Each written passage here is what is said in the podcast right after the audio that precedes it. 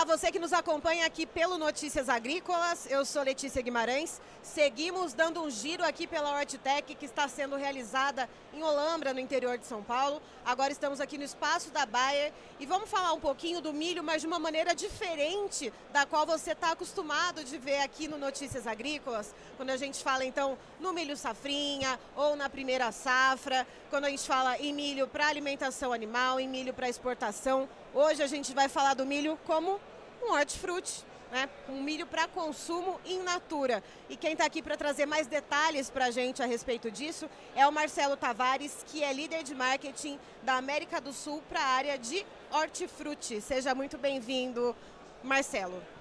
Oi, Letícia, obrigado pelo convite. Um, poder, um prazer poder estar aqui e falar um pouquinho com vocês sobre o nosso milho AG1051. Marcelo, me explica um pouquinho mais. Esse milho, né, que é para consumo in natura, uh, o manejo dele, ele é da mesma forma que a gente percebe, que a gente observa no manejo uh, do milho que a gente está acostumado a ver em grandes plantações? Como que funciona? Bom, o manejo, na verdade, ele é bem parecido. O que diferencia realmente é o tamanho da área. E esse milho é muito mais produzido para, por produtores menores porque ele tem um mercado que é mais específico, né, que é um mercado para consumo fresco. E essa é a principal razão que esse produto hoje ele está sendo comercializado dentro da divisão de hortaliças da Bayer, porque é a divisão que está mais conectada com o mercado do consumo in natura, do consumo fresco. E aí a Bayer, como uma, como uma, é, como uma estratégia das suas marcas, trouxe esse milho para dentro da nossa divisão para fazer essa conexão é, com esse mercado. O grande diferencial desse produto é que ele aguenta muito mais no campo.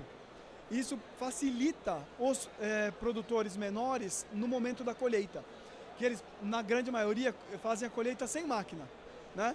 E, e até mesmo depois da colheita para a produção da pamonha, do curau, né? E mesmo até do suco do milho, ele aguenta mais tempo dentro da espiga né, que é diferente do, das outras variedades de milho que são direcionadas para processo.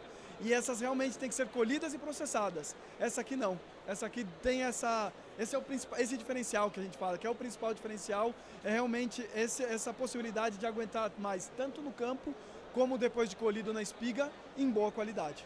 E essa variedade de milho, você estava me contando, Marcelo, antes da gente começar a entrevista, uh, especificamente ela não é nova, mas ela é voltada para este, para esta finalidade, sim. Essa é a novidade, correto? É, na verdade essa é uma variedade super tradicional, né? Muito conhecida, acho que grande maioria dos produtores conhece. Ela é uma variedade que no início ela foi utilizada muito para grãos, né, para silagem e tudo mais. Mas devido a essa aptidão para o consumo fresco, ela foi muito mais direcionada para esse mercado.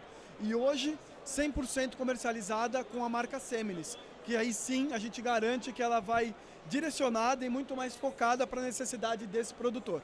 Me fala um pouquinho da qualidade especificamente do milho. Uh, os grãos eles são mais adocicados, são mais leitosos. Quais são as características uh, mais especiais que tornam esse milho então apto a ser consumido de maneira in natura? Bom, com certeza, além do diferencial que eu comentei anteriormente do campo, ele tem um diferencial de sabor.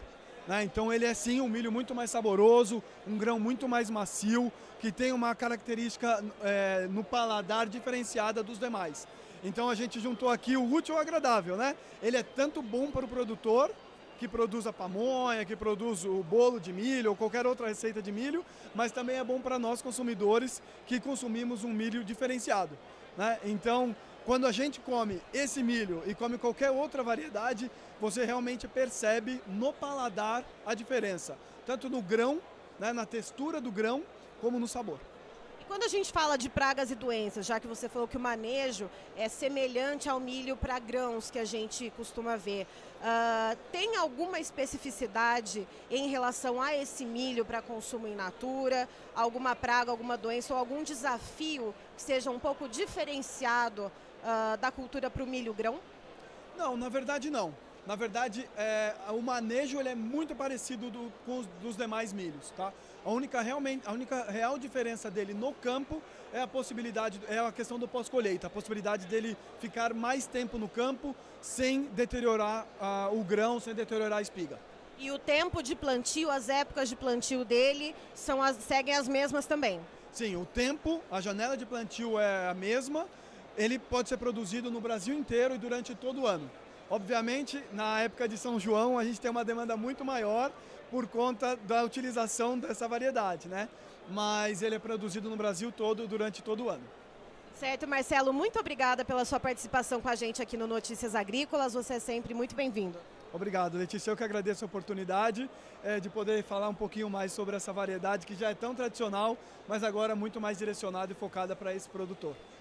Tá certo, então, que vocês que continuam nos acompanhando aqui no Notícias Agrícolas não percam mais conteúdos. Vocês viram então que o milho, além de ser destinado para grãos, é então importante também para ser consumido para a gente, né? Seja em forma de suco, seja em forma de bolo. Então fica aí a dica para vocês de uma variedade de milho específica para esse consumo. Notícias Agrícolas, 25 anos, ao lado do produtor rural.